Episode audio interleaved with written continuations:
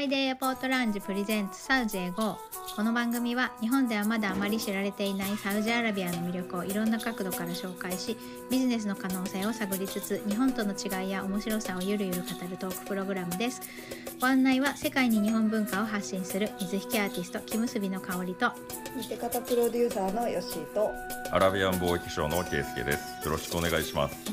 あよろしくお願いします変わったね、はい、はい、はい。変わっマーケターじゃなくなりましたね、あのーそうですね。なんかね、あのラビアンマーケターっていうのも外れてはないんですけれども、なんかね、はい。えっとマーケットとかそのマーケッターとかマーケティングって言葉自体がちょっとかなり多義的でぼやっとしてませんかね。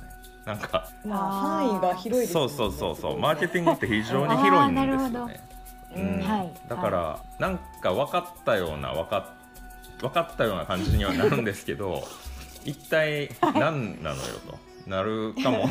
あなるかなと思っまあ全ててをねそうですね。網羅してるといえば網羅してる。そうですね。ね。ちょっとまあなんかあの自分の中でのあのそう名乗った時のなんて言うんでしょうね、はい。ちょっと輪郭がぼやける感じみたいなのが最近ちょっと感じるようになってきたんで。あはい。まあ、メインとしてはやっぱりね貿易業だなと、うん。まあ、それに始まって、まあ、今もずっと続けていることですから、あのそちらに名乗った方が、まあ、自分的にもこうあの言った時のしっくり感が違うというかですね、はい。あはあ、なるほど。はい。そういうことで呼び名を変えます。僕結構変わってますよねなんかね最初から。結構変多遷が分 最初はなんかアラブで貿易してますみたいな感じだったんですけど、はい、はい。でしたね。はい、はい、なんかぶれない皆さんとはあの打って変わって 一番私が変わっているという感じですが、い、やいやいや。いや、はい、でもねなんか一番説明が難しいのもありますよね、うん。説明すると長くなっちゃうみたいな、ああそうですね。そうですね、うん。ね。はい。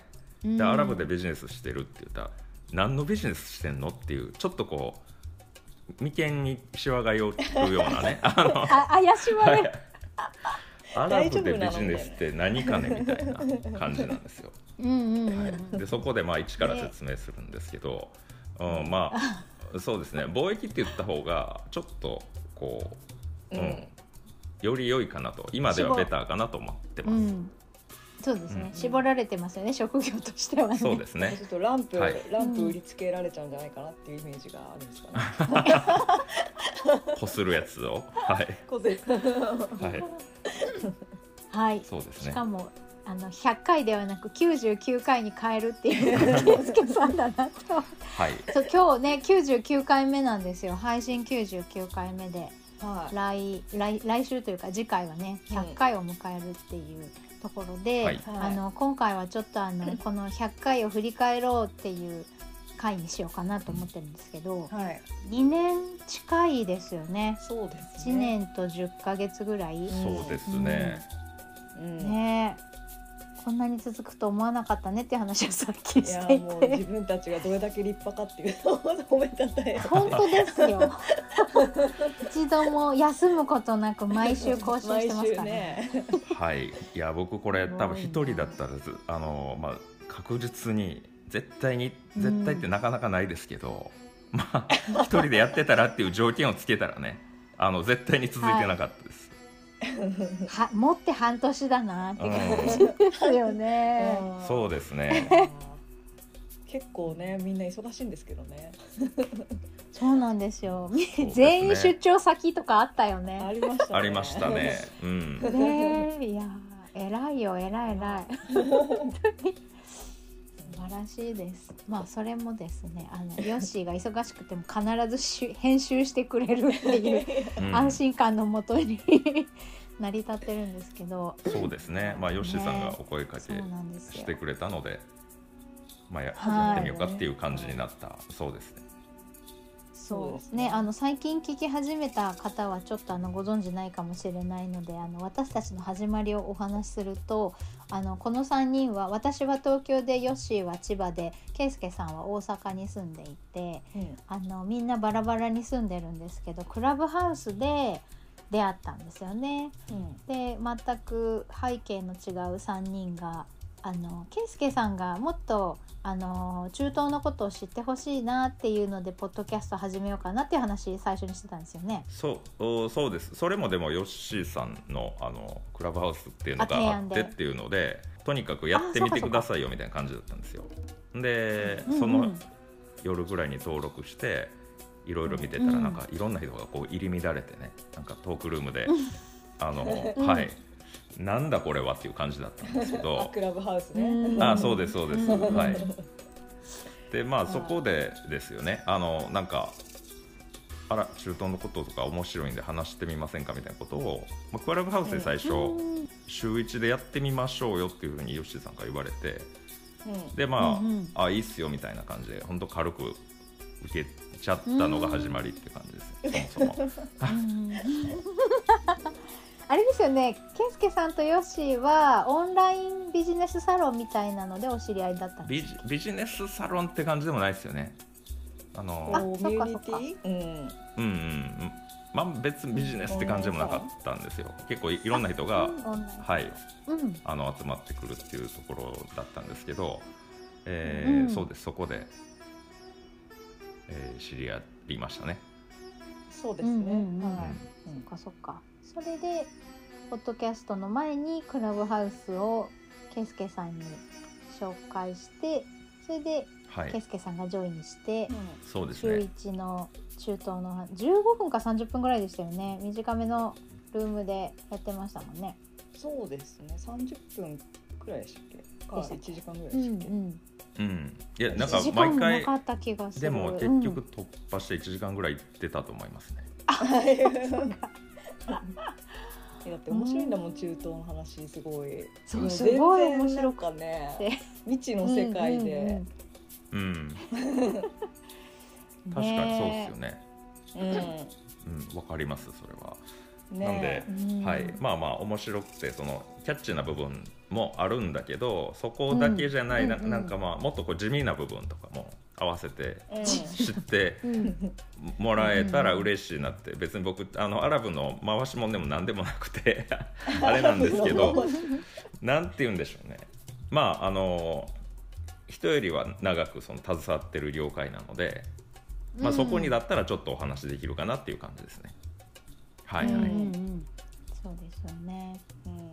で私はヨッシーとはね朝のルームで朝30分やってたルームであの毎朝お話しするはい。お友達になってはでヨッシーがそのケイスケさんと夜やってるのを見つけてなんか面白そうなことやってるなと思って入って喋ったのが最初い。で、うんなのであのクラブハウスで初めましてっていう感じでした。そうですね。はいうんうん、で香織さんに誘っていただいて、はい日本舞踊でしたっけ？なんかをあ行きました。はいはい。見に行った時に香織さんがうん「ポッドキャストやってみたいんだよね」みたいなお話うんをうんうん、あそうそうそうそう。普通の、ね、雑談の中でしててうんでちょうどなんか圭介さんともやっぱクラブハウスだとね当時はもうアーカイブ残せなかった時だったしそうですね。ううんん。だからなんかもうせっかく話してもこう残らないのは残らない良さがあるのかもしれないけど、まあ、もったいないし、うん私そういうコンテンツをね作成するお仕事なんでうんはい。ポッドキャストをやってみようみたいにやってみませんかっていうお誘いしてたところだったのでうん香織うさんに、んうん実はこうね圭介さんとこういうことをしようと思ってるんですよって一緒にどうですか？って お誘いしたところうん。で、そうなんですよね。ちょうどあのケイスケさんとヨッシーと三人、まあ他にもいらっしゃって中東の話をしてた時に。私はあの以前ねあの今の、えー、とジングルジングルというか BGM を作ってくれて作ってくれたあの、うんマレーシアに住んでる中村裕太くんは、ね、そのマレーシアに住ん今でも住んでるので、うん。マレーシアもイスラム文化なので、うんうん。そこでその中東とのそのイスラム教の違いうん。はい。中東のムスリムとマレーシアのムスリムと、うん。なんかその行事の呼び方が違ったりとか、うん。ちょっとずつ文化が違うので面白いねっていう話から、うん。それをあのトピックにポッドキャスト始めてみようかみたいなお話になって。そうそうそうでしたよね。そうそうはい。そうそうそうはい。そうはい。うんうんうん。うんなので最初の頃はサウジだけではなくて結構アジアっていう感じでお話をしてたんですよね。うん。ね。うん。うん、そうですね。さんがアジア担当みたいな、うん。そうそうそう。ねでインドとかも行ってらっしゃったんですよね、カオルさん。あ、ねそうですね。はい、文化交流で、はい、インドでとか台湾とかも行ったので。妹さんも、うあのカンボあカンボジアカンボジアにはいいました。とうんう。いうことで、はい。そうそうそうそう、うんそうなんです。僕側もあのむしろそのあたりはそこまで知らないですから、あの、うん比較しててすごいお話が面白かったんですよ。うんあーそれそっちもねそうですね。うんうんうん。だからなんかねそのイスラム教別に宗教の話じゃないんですけどそう日本ってやっぱりあのあまりそういう方おられないので、えー一口に言ってもなかなかイメージがね湧かないじゃないですか。うん。だから、うん。まあ、はい。その、なんて言うんでしょう。いろんなこの層があって、えうん。うん。ーまあ、結構多様なんだよっていうのが、うんまあ、全部知らないんですよね僕もね全然。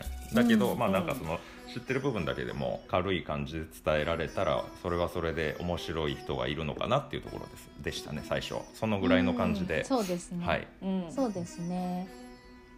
で結構まあねいろいろゲストの人にも来てもらったり最初はあの フライデーエアポートラウンジっていう名前でうんうん。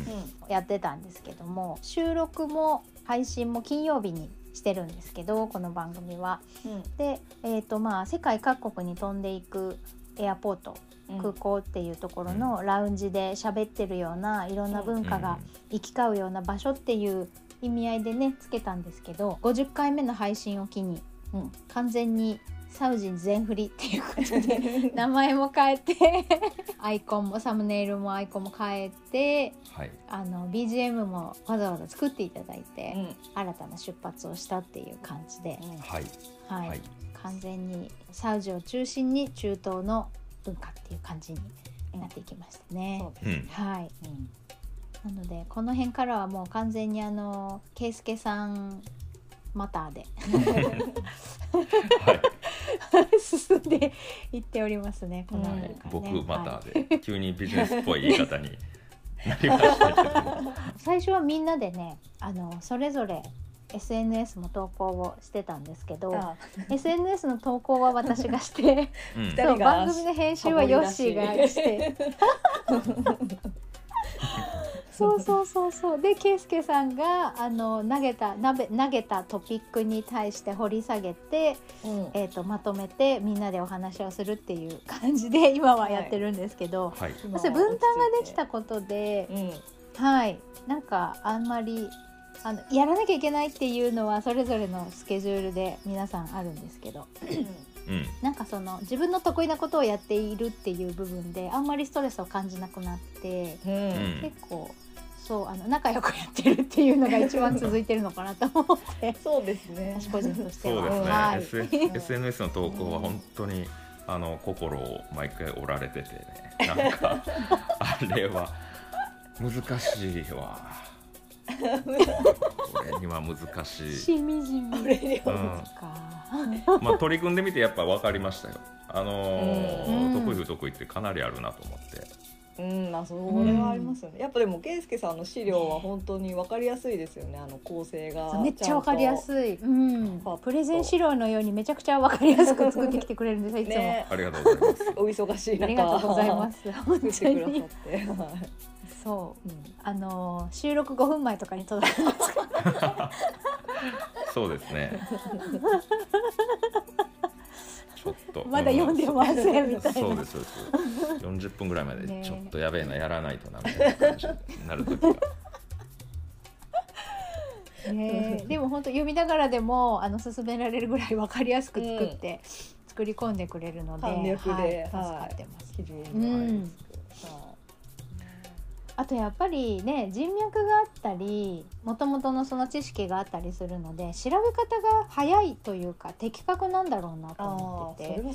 私たちではねうん行き着かない情報にちゃんとたどり着いて、うんあのソースを持ってきてくれるっていうのはすごいありがたいなと思って。うんいえいえまあそれは、うんあのそう言っていただければありがたいですけどね もうあの毎回苦労しておりますよ。そりゃそうだよね。なんていうんだろうなまあそうですねえっと、まあ、チャット GPT とか頼れればいいんですけどねもっとね。はいはい。うん。情報がまだネットに溢れてないからなんかふわっとした情報しか ね取ってこれなかったりとかもあるかもしれないですね。そうですね、うんまあでもわやっぱりあのある程度そう分かりやすくするってことで細部を切りうん落としてるところも多々あるんですよね。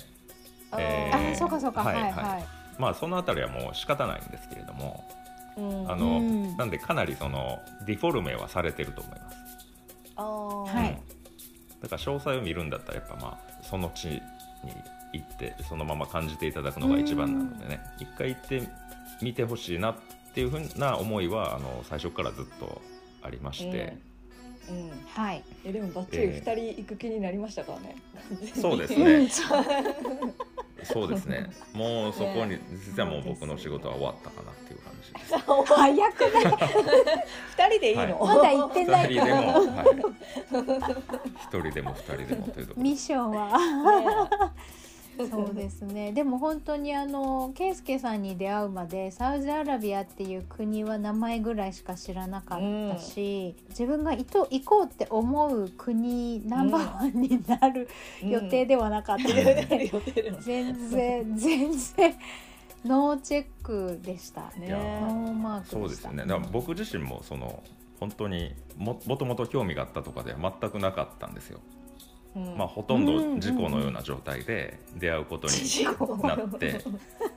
まあまあそうですね。本当サウジアラビアとかそういうアラブ圏とかあとうん。イスラム教とかね、そのあたりとうん。自分が、あの関わっていくとは思ってなかったですからね。ううんん。うんで僕自身その行くようになっていろ経験をする中で向こうの人と触れ合ったりとか、そういうまあビジネスを通じてだとか、うん。あとそのそういうまあ中でですねなんかいろんなものがひっくり返されていくような感覚があるんですよね。自分がこう思ってたものとか、えーこれはこういうもんだっていう風なあのいつまにか思い込んでたものとかが、うんうん。あ絶対じゃなかったんだっていうかねなんかあうーんえー、と相対的なものになっていくんですよ。うん。これ一個じゃないなこういうのもあるなっていう感じで。うん。それはまああのうそうですね、うん。えっ、とそれも単純に驚きだし、えーものすごく新鮮なことで、えーうん。同時にでもちょっと揺らぐ部分もあるんですよね。例えばこうこうやってればよかったはずなのに。あそれだけではダメかもしれない。という。あなるほど、はい、それはやはりそのなんか異なる文化圏の、うん。えー人たちとの触れ合いの中であの出てくるんですよ。どんどんだから道が広がっていくって逆に知ってるんですけど、あ知らないーことがどんどん増えていくんです。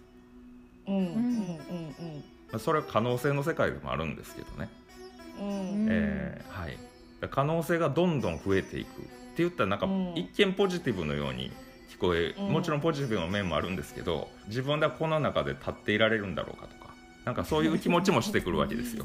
哲学的ちょっとね。ちょっとねごめんねなんか最近読んだ本のせいかな。関係ないですけどいやでも実際あのそういう面は確かにあって、えーうーん。なんか日本は、まあ、すごくこの安全な国でういろんないい面もある、まあ、ももちろん問題もあるんですけどうん。なんか行き詰まってる時とか、なんかこう、うん。どつこう袋小路に入っていく時ってあるじゃないですか精神的に。はい。うん。うん。なんか八方塞がりみたいな状態になっていく時って、うん。はい。